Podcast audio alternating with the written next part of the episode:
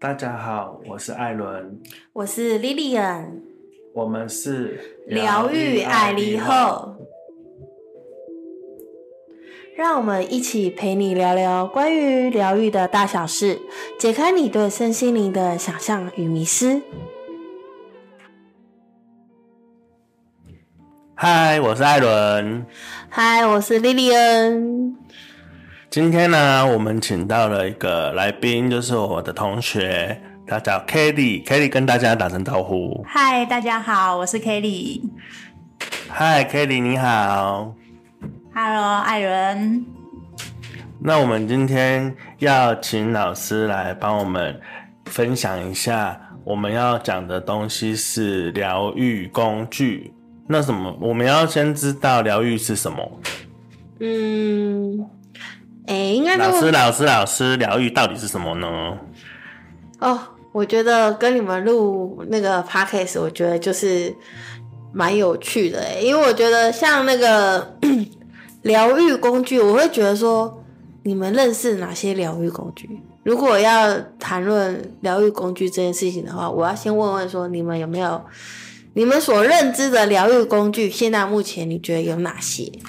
我自己是因为那个认识老师，然后知道花精，我是先报他的那个花精的课，所以我知道花精这样子。嗯，那 Kelly 呢？我也是哎，我认识老师的第一堂课也是花精哎。那你们在这之前难道没有接触其他疗愈工具吗？接触花精之前，我看的叫做身心科。那 Kelly 呢？接触之前，嗯，好像就是跟着家里，好像有点走类似，他那样有算宗教吗？但好像是比较偏道教的一种，好像也是静心冥想的方法。当道士吗？那个我不知道哎，为什么我现在居然把那时候学的事情有点忘记了？所以你的灵魂被 update 了。那 那那。那我这个疗愈跟身心科，就是我之前在看的那个，就是要吃药的那个精神的东西，到底有什么差别？你说疗愈跟精神科吗？就是现在要叫身心科，不然有歧视的字眼。OK，好，对不起，我错了。好，呃，身心科是这意思吗？对，它到底有什么不一样？我们到底是在干嘛？身心科要问你啊，你有去看？我没去看过。我就是因为觉得没效，我才没有要看呢。OK，那想要先问问一件事情，就是说，为什么你去看了身心科，你会觉得没有效果？大家有知道什么是智商笔记吗？智商笔记这件事情，嗯，有前一阵子很红，对吧，Kelly？我也有做过十个小时的智商，我也可以跟大家说我的笔记这样子。没有，就是其实我自己去看的时候，我那时候是嗯没有知道自己，好像自己都不太认识自己，所以像那个智商师跟我聊天的时候，他其实也说，我也不知道我在回答什么，然后。我也说，我也不知道，反正反正就是一切都在一个问号之中。嗯，那 Kelly 呢？你觉得？嗯，智商这件事情吗？对啊。嗯，我其实对这件事，就好像我从来没有想过，我也会要去接触，但变成是好像我曾经会想去当那个协助人家智商的人，而不是去当被智商的人这样。OK，呃，在我们哦要开始讲所谓的疗愈工具这件事情之前呢，其实你会发现，现在好像你有没有发现，这两三年突然疗愈这件事情被大家所。嗯，广大的宣传，甚至大家会变得非常的重视“疗愈”这两个字。好像你不疗愈，你就跟不上流行。对，就是好像它就是一种一种旋风的感觉。对，好像真的好像有那种普斯丹丹。对，所以你现在会发现一件事情哦，你走在路上的时候，人家问说：“哎，你今天去做什么疗愈？”对，而且每个人都要斜杠疗愈这之类的。对，或者是说，他问你说，你这礼拜天你要去做什么疗愈？好像有这件事，好像跟那种吃下午茶是一样意思。对，然后好像你去办一些活动什么的，你就会觉得说，哎，我就是要从疗愈下手这样。而且好像那个办公室的那个桌上一定要摆几个那种疗愈的小物，这样好像才是办公桌。对，所以你看哦，从疗愈这两个字眼啊，你就会清楚的知道说，现在的人啊，他的压力有多大。无论是工作压力、精神压力、亲子压力、职场压力，甚至于整个呃生活环境来说，它处处都是充满着所谓的压力这两个字。天哪，到底我们是为什么要这么多的压力呀？生存啊，不是吗？那要不要赚钱你觉得生存是什么？嗯，我其实好像从来没有想过这个议题耶，但是我就觉得好像我可以开心的，就是自己想要去哪里，然后想要做什么事情就 OK 了。好，其实其实我们就是说要为什么要找 Kelly，你知道吗？为什么？因为他被疗愈之后，他就离职了。什么？这样是好事吗？对，Kelly，你要不要说说为什么你疗愈后就被离职了？就你就自己选择离职？疗愈了之后，你好像就真的很清楚知道，哎，这件事情就不是我现在想做的事情，然后就以前以前从来没有过的勇气，就真的突然浮现了，然后就觉得说不行，我一定要赶快趁这个趁这一个事，应该算是那一波勇气上来的时候，你要赶快做下这个决定。嗯那我也可以说，嗯，我已经离职一年了，嗯我真的没有后悔这件事。，OK，好。所以其实哦你看，从 Kelly 的这个呃疗愈后，他被离，他还不是被离职，他疗愈后他就自己选择离职，以及就是说，像你去看了身心科之后，最后你选择接受更多各式各式各样的疗愈工具来疗愈你，所以你会发现一件事情，就是说，呃，疗愈这两个字，其实它比较落在所谓的如何让你的身体、心理达到所谓的有放松的状态，让你有感觉到减压的状态。然后借由这样子的放松跟减压，可能你的心理会比较好过一点。你好像你好像重新找到了你自己，也好像你好像重新呃所谓的重新活过来的感觉。所以其实呃疗愈啊这两个字，其实是在早期他们最常拿来的。原本是跟治疗是有关系，但是治疗它比较有所谓的侵入性，的议题在里面，可能你是要用所谓的药物治疗，或者是你要用呃呃，可能像是还有什么治疗？我想想看，很多啊，治疗的工具，我我想得到是药物比较多啦。有什么心理治疗啦？心理治疗它也是用所谓的沟通，就是用这样对话的模式去运作嘛，对吧？好像也是会要做一些什么样的功课，就是行为的矫正。智商笔记吗？哦，所以大家流行写笔记，就对了。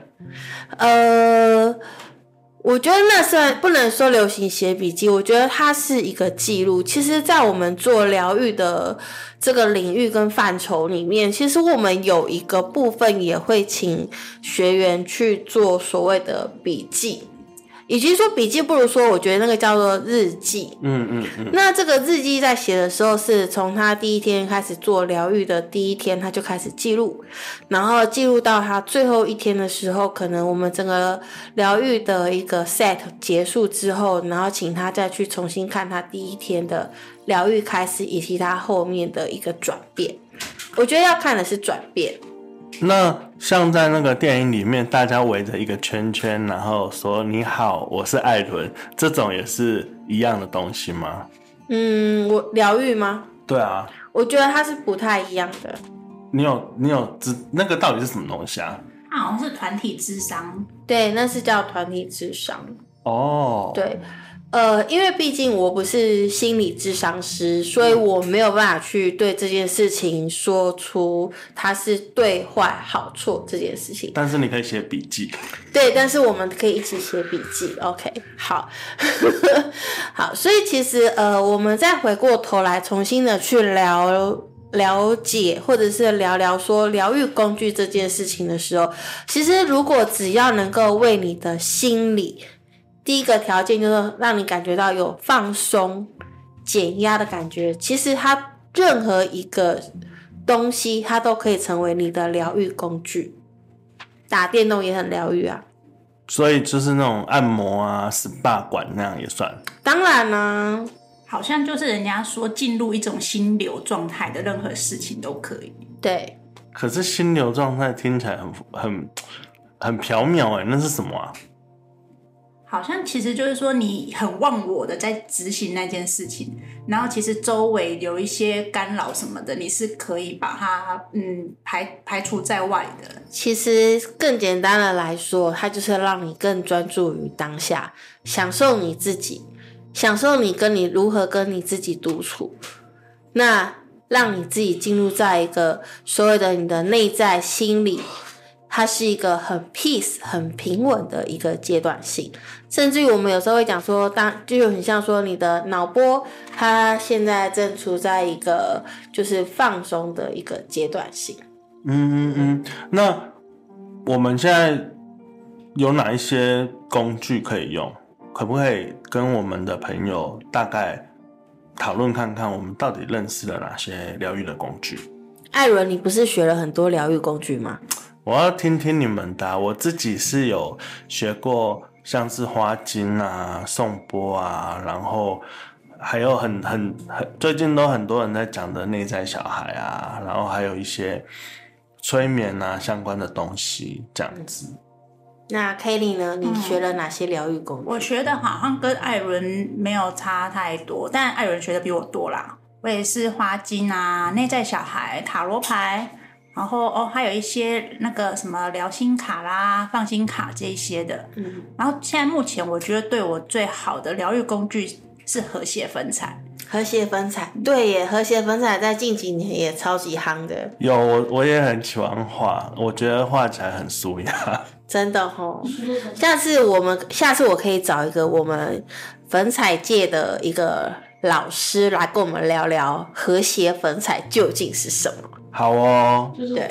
好期待！对，好，那我们再问问那个 Kelly，就是说，那你既然学了这么多的疗愈工具啊，你刚刚有说你最喜欢的是和谐粉彩，可以跟我们聊聊说为什么你最喜欢它？那它带给你的改变有哪些吗？嗯，我觉得其实应该是和谐粉彩啊，它让我有点感觉，我小时候想要的那种艺术家的梦想。可以可以成立的那种感觉，因为它其实没有设限，你想要画什么就画什么，然后你也可以透过它很简单，就把你脑中想要浮现的画面就把它实做出来。所以我会觉得说，哎，它就是好像真的可以表达什么是真的我的那种感觉。嗯，那你觉得它带给你最大的改变是什么？嗯，最大的改变跟你感觉、你的感触最深的那种、那种怦然心动的感觉是什么？我觉得是我从他得到了我一直以来想要的成就感。什么样子的成就感？就好像是，就是我觉得我透过他去表现我自己，然后那样子的表现也被人家接受。对，简单的说，你有觉得？呃，当你运用了和谐粉彩这个疗愈工具的时候，你重新找到自己的概念吗？嗯，有点是这样子。嗯哼，嗯哼。那你说说，你找到的是怎么样的自己？嗯，我找到是什么样的自己哦，就是对啊，你觉得你自己到底是怎么样子？应该是说我想要表达的想法，我就是表达出来，然后 不需要去考虑别人会怎么去想。嗯，对，嗯，然后我也会知道说，其实我表达出来了，认同的人就会喜欢，那我也不用去在意，就是呃，其应该是说，其实也不会有人给不同的想法啦。嗯，对，所以就是等于是没有，呃，应该是把那个表现自真实自己的那种恐惧给排除掉了。嗯，对。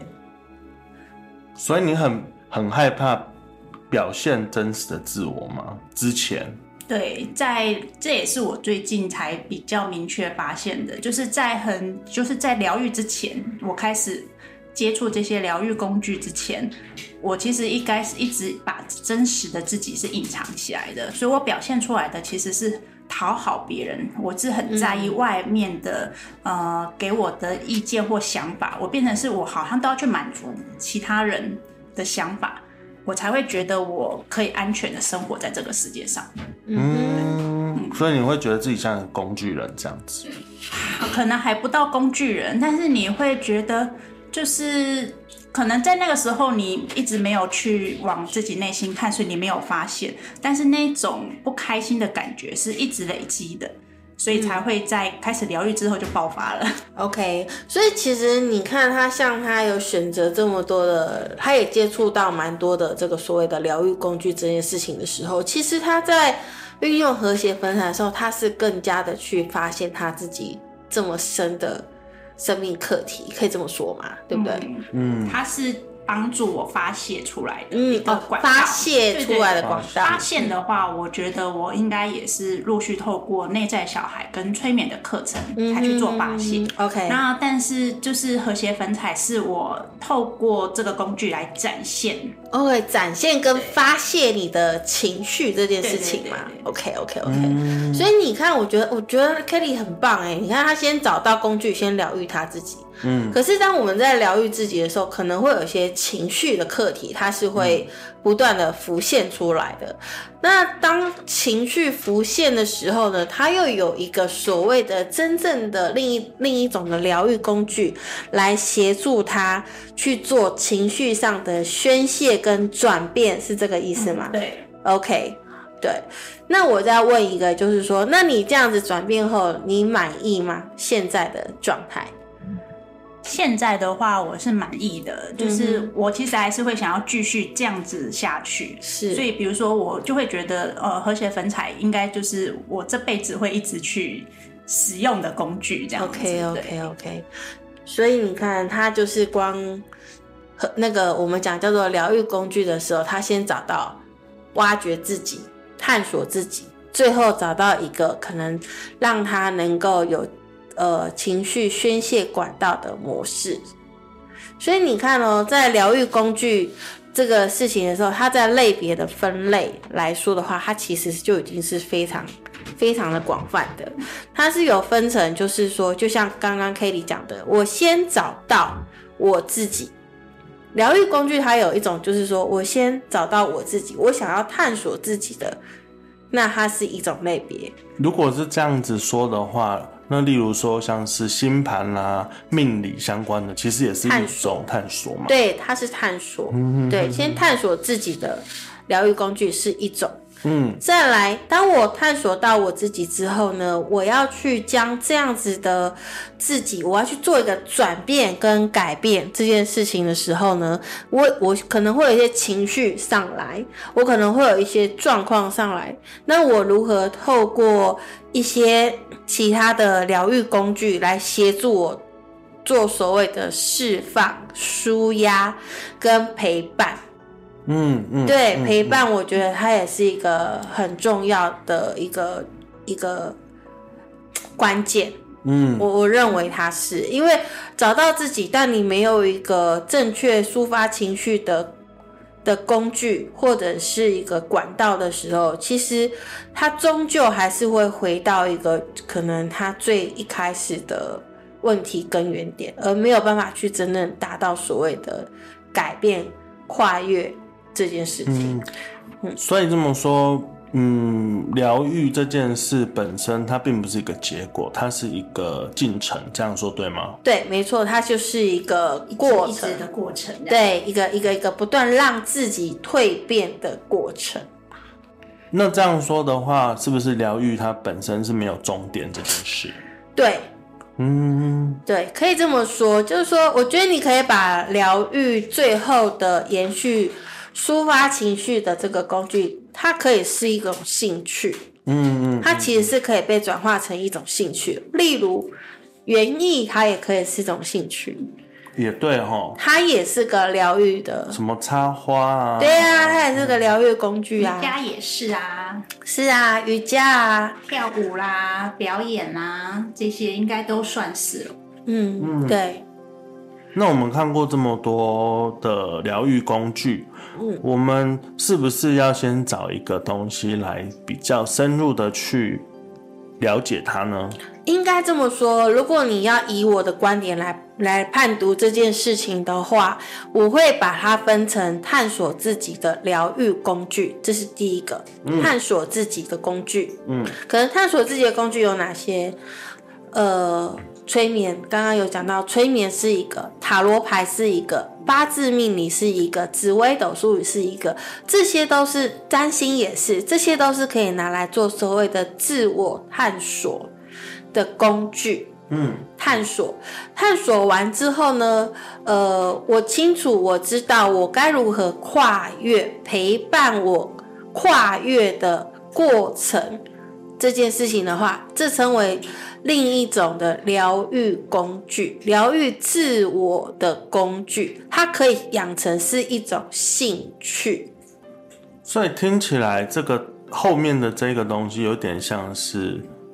呃，稳定器、平稳这种东西，就像你弹钢琴也是可以一种当成是一种疗愈工具啊，它就是一种兴趣啊，听音乐也可以啊，嗯，对不对？你画画也可以啦，做瑜伽啦也可以啦，或者是你固定去游泳啊、潜水啦、自由潜水啦，这些都是啊，或者是我固定去野餐、爬山、呃爬山，做料理也是种疗愈啊。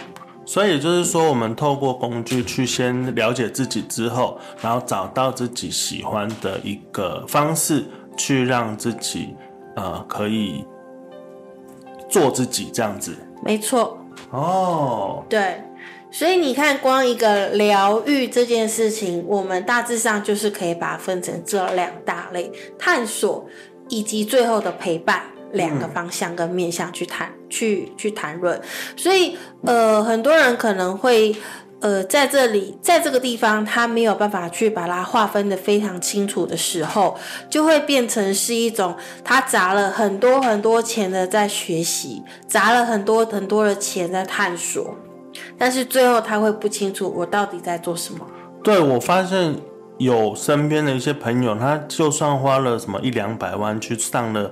所谓的什么身心灵课程，天哪，也太多了吧？有真的有，然后有这么多价钱的有课，有那种什么三阶段啊、体验式啊那种很多，而且那种都非常贵。OK，对我听他说好像十几二十万跑不掉一个。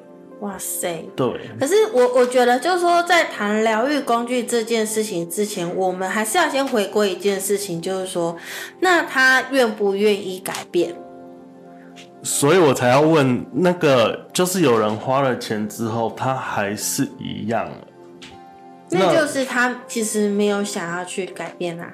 哦，可是没有想要改变，他为什么又愿意投这么多钱去接触那样的课程呢？还是他就是花钱要买一个心安，这样就是类类似有一些宗教的人士这样子。我我觉得不能够这么的去，没有，我不是说宗教我知道，我知道我是我的意思说，我们不能够用这么呃狭义的去定论这件事情。嗯嗯嗯，应该是说，呃，在很多人他在迷惘的时候，他会有所谓的病急乱投医的状态。所以只是说他还没有找到他适合他的方法，而不是说他乱来这样。对，没错，没错。所以其实像呃，我在我的学员里面，或者是来找我上课的每一个伙伴们，我都会先问他，每个要来上课前，我都会问他说：“你为何为你为什么要来学习这件事情？”先帮他做一个一开始的厘清。那我觉得说，如果你没有这个机缘可以来找我的时候，你现在正准备要踏入这个旅程的时候，其实我觉得你要先问问你自己，为什么你要学？各位朋友，为什么你要听我们的节目？对好奇也是可以啦。对，好奇也是可以。其实我一开始也是好奇，而且我觉得我自己的本身的个性并不适合就是智商师的一些协谈什么的，嗯，所以我才会找不同的方式去处理我自己的问题。嗯哼，其实我觉得是这样子。现在房间的工具非常非常的多，那现在网络也非常非常的发达，所以其实我会透，我会希望说，呃，每个你真心想要探索自己，想要去呃理解每一项疗愈工具的伙伴们，你们其实是可以去多加的评比。多加的去去去看它，那其实呃，我觉得在我们接下来的，我们也会针对每一项的疗愈工具，我们会去帮你做一个简单的剖析，让你去认识每一种疗愈工具它的一个特性跟特质，并且让你们可以清楚的知道说，诶，那我该哪个东西适合我。那如果说你们觉得说我们不错，那你可以就是持续的听我们的频道，听我们的介绍，那也许可以协助你去找到适合你的疗愈工具。而且就是不用先花钱，你就可以先了解那是什么。例如说，我们会不会被人家揍？不是啊，至少要知道吧？你看哦。像我们也是有认识什么玛雅啊、人类图的老师啊，是那些工具其实没有很便宜哦。对，没错。整套学起来其实并没有很便宜，但是我们好奇，可是我们看不懂，我们总是要知道那到底是什么。是，哎，我刚好都有认识这些老师，我知道啊。对，那我们下次也可以请这些老师来跟我们分享，然后让你们能够清楚知道说，哎，我该如何去。找到适合我们自己的疗愈工具。对，那好，那讲了这么多，我们是不是要先请老师给我们一些小小的呃提醒？如果说有哪一些工具，要怎么去看一些工具到底适不适合自己？要要怎么去知道？除了说自己感觉，可是因为有的时候。自己感觉不一定是对的，我们要怎么去分辨，而不要去被骗？呃，我觉得应该先从你的天赋开始，所有的疗愈疗愈选择，我觉得是先从天赋开始。那怎么知道自己的天赋呢？有一种东西是你与生俱来，你信手拈来就会的。如果其实我觉得可以从我们日常生活去判断哦，因为像如果说你信手拈来，你就是喜欢你，你可以随随便便就可以数学算得很好。数数学。数学。对你的数学，如果是一个不是跟我一样，就是你是一个呃数学天才，嗯，你对数字非常敏感，嗯，好，那其实我会觉得你可以学一些数数类，例如紫薇哦，占星。这些去探索你自己非常好，所以你看，像我就是数学常常都是考鸭蛋或绝对值的人。这样说起来，原来我数学也不好啊？是吗？这几个工具我都进不去啊。是，其实如果说你是在数学领域，你数领领域上面，你对数字是非常敏感的，或者说逻辑啦，对逻辑性你是属于比较强的人，那你其实像我觉得，包括玛雅历。嗯嗯。哦，玛雅历它其实你也可以学得很好，人类图你也可以学得不错，占星。啊，东方面你就是紫微斗数嘛，对八字，对对对，你你可八字呃。还行，对，但是我觉得紫薇原则上就会学的不错，嗯嗯，对。但如果说你是对于那种你看到那种图，你对于美感图样这种东西你是很喜欢的，你看到那种你就很自然而然的色块会自不一定要手会画画哦，你色块你可以自动的去拼接。你对于色块你是敏感型的人，那我告诉你，色块是什么？色块就是一块一块的图。涂颜色，颜色就对了。啊。对，你可以自动的色彩分析，对色色彩的拼贴、拼接等等。你对这个东西你是很敏锐的人，那我也可以，就是我就会建议说，那也许你就是属于比较呃右脑的人，嗯，好，右脑右脑就是属于图像类的人，嗯，那图像类的人呢，你就可以去学一什塔罗牌啦。哦，塔罗牌，对呀，嗯，欧卡啦，嗯嗯好，然后或者是像是呃，刚刚 Kelly 讲的和谐粉彩啦，后面的这些疗愈工具啦，哈，或者是插花啦，嗯，跟这种比较不需要用大脑。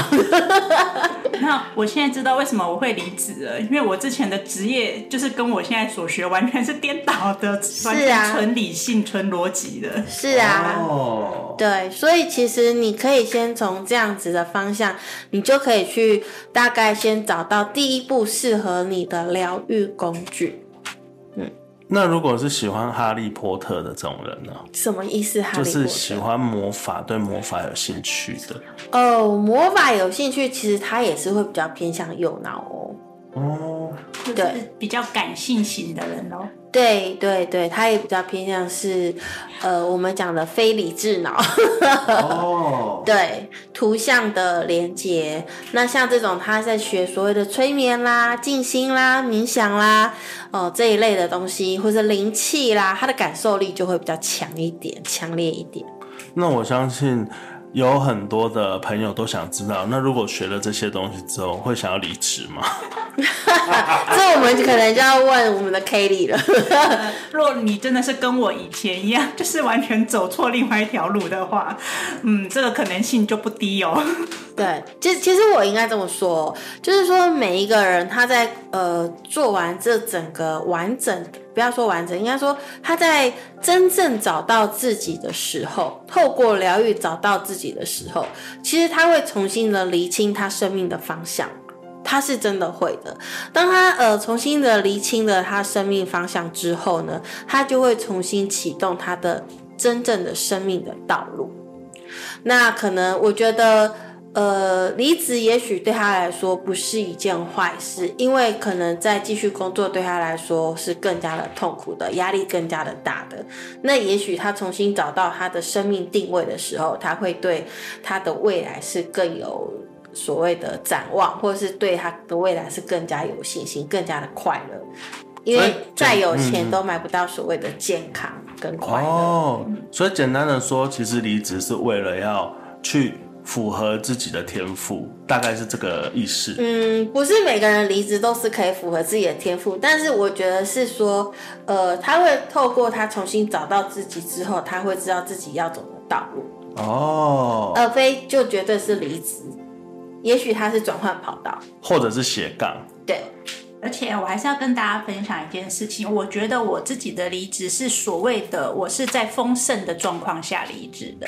我其实是很感激我的前公司跟前同事，就是就算我觉得那个工作它一直带给我很多的压力，但是我觉得那都是我自己的原因。我的周围其实都还是很帮助我的，所以我觉得是大家还是要很认清自己离职的真正的原因跟根由。嗯，所以这个还是要提醒大家的。嗯嗯嗯，好哦，那今天很谢谢我们老师还有 Kelly 跟我们一起的分享。嗯，那如果说朋友们有任何的问题啊，或者是对这上面有一些还不理解的地方，都可以在我们可以回复的地方与我们联络。那今天就先谢谢大家喽，那就感谢大家，再见，拜拜，谢谢大家，拜拜，拜拜。